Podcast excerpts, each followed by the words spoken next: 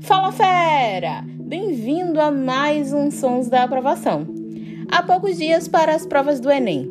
Vamos revisar um tema muito importante para garantir uma boa pontuação na sua prova de biologia? Sons da Aprovação, o podcast do Vai Cair no Enem. A histologia é uma área da biologia que estuda a formação, a anatomia e a função dos tecidos dos seres vivos. Os tecidos são formados pela junção de diversas células de estrutura e função semelhantes, divididas em tecido conjuntivo, epitelial, nervoso e muscular, cada um com uma especificidade fundamental para os organismos. Como torcemos pela sua aprovação e sabendo que este é um dos principais assuntos cobrados no Enem, convidamos o professor de Biologia André Luiz para uma revisão incrível e que você confere agora. E aí, pessoal, tudo bem? Eu sou o professor André Luiz de Biologia e estou vindo aqui agora conversar contigo sobre os tecidos do corpo. O corpo humano tem basicamente, pessoal, quatro grupos de tecidos. Lembrando a vocês que os tecidos geram a histologia. Professor André, o que é histologia? O estudo dos tecidos. Quem é que tem tecidos? Vegetais e animais. E os tecidos animais, como eu te disse, estão divididos em quatro grupos pelo corpo: os tecidos epiteliais, os tecidos conjuntivos, os tecidos musculares e os tecidos que vão compor a parte nervosa.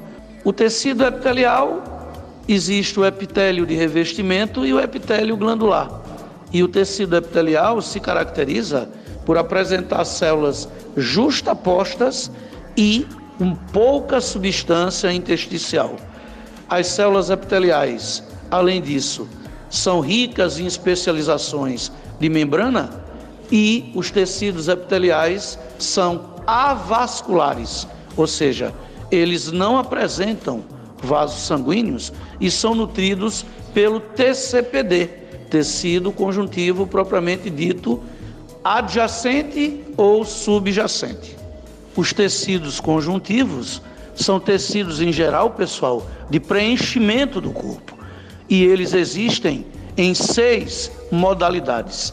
O TCPD, o tecido conjuntivo propriamente dito, o TCA, tecido conjuntivo adiposo, o TCC, tecido conjuntivo cartilaginoso, o TCO, tecido conjuntivo ósseo, o TCS, tecido conjuntivo sanguíneo, e o TCH, o tecido conjuntivo hematopoético. Em linhas gerais, os tecidos conjuntivos apresentam células bem afastadas uma da outra e eles são ricos em substância intersticial. Nessa substância intersticial é que a gente encontra as fibras, que são características dos tecidos conjuntivos: fibras colágenas, fibras elásticas e fibras reticulares. A gente encontra no tecido conjuntivo em geral células bem importantes como fibroblastos, fibrócitos, macrófagos, plasmócitos, mastócitos e células adventícias. Essas células caracterizam o TCPD, como eu já falei, o tecido conjuntivo propriamente dito, que uma visão bem direta sobre o TCPD é a derme da tua pele, já que a epiderme da tua pele é tecido epitelial de revestimento. Pois bem, as gorduras do corpo ficam guardadas no tecido conjuntivo adiposo, que a gente encontra muito na cavidade abdominal e no interior dos ossos. No tecido conjuntivo adiposo, caracteriza-se bem a presença de adipócitos, que são as células gordurosas. As cartilagens do nosso corpo ficam a cargo do tecido conjuntivo cartilaginoso, e dê uma olhadinha que o tecido conjuntivo cartilaginoso ele pode ser hialino, elástico e fibroso. Dê uma olhada nisso, que será muito importante para o seu Enem. O tecido conjuntivo ósseo vai formar o esqueleto e os ossos do teu corpo e caracteriza o tecido ósseo a presença forte do cálcio, dando rigidez à estrutura, e a presença também de três grupos celulares: osteoclastos, osteoblastos e osteócitos. O tecido conjuntivo sanguíneo, que é o próprio sangue que nós temos, ele apresenta elementos figurados, que é a parte sólida. E nos elementos figurados, no sangue, a gente encontra os dois tipos de células típicas do sangue: os glóbulos vermelhos, as hemácias, que transportam gases, e os glóbulos brancos, os leucócitos, que no geral são células de defesa, são fagócitos. Agora, esse sangue, ele é produzido também muito na medula óssea vermelha, porque a medula óssea vermelha, pessoal, tem tecido conjuntivo hematopoético. Tecido conjuntivo hematopoético que pode ser mieloide, medula óssea vermelha e pode ser linfóide, órgãos e gânglios linfáticos. Os tecidos musculares são responsáveis pela contração e relaxamento do corpo, tanto externamente quanto internamente. Revise que temos três grupos de tecidos musculares: tecido muscular liso, que a gente encontra nos órgãos internos, ocos, e que tem contração involuntária e ele é lento nessa contração.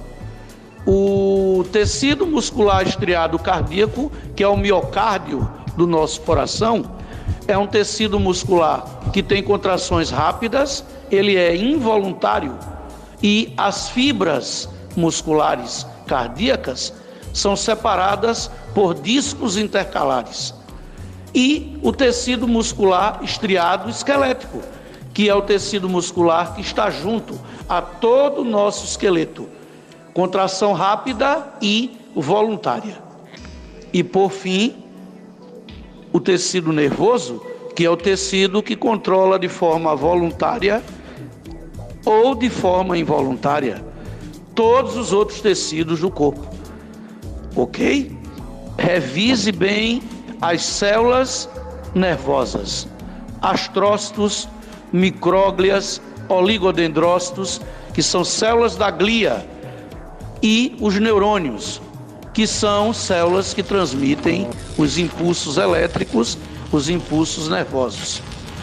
Olhe com carinho os astrócitos, que são células de preenchimento de espaços e de nutrição aos neurônios.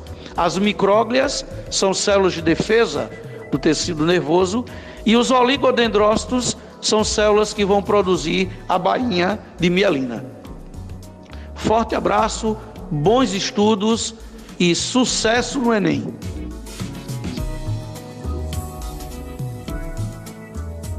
Valeu, professor! Obrigada a você também, fera do Enem, por acompanhar mais este episódio conosco. Por hoje o programa vai ficando por aqui. Na semana que vem estamos de volta com os sons da aprovação. Ah, mas se você não quiser esperar até lá, aqui no nosso perfil você encontra todas as edições anteriores. Quer mandar sugestões? Só deixar uma mensagem no Instagram arroba vai cair no Enem. Até mais! Tchau, tchau! Sons da Aprovação, o podcast do Vai Cair no Enem.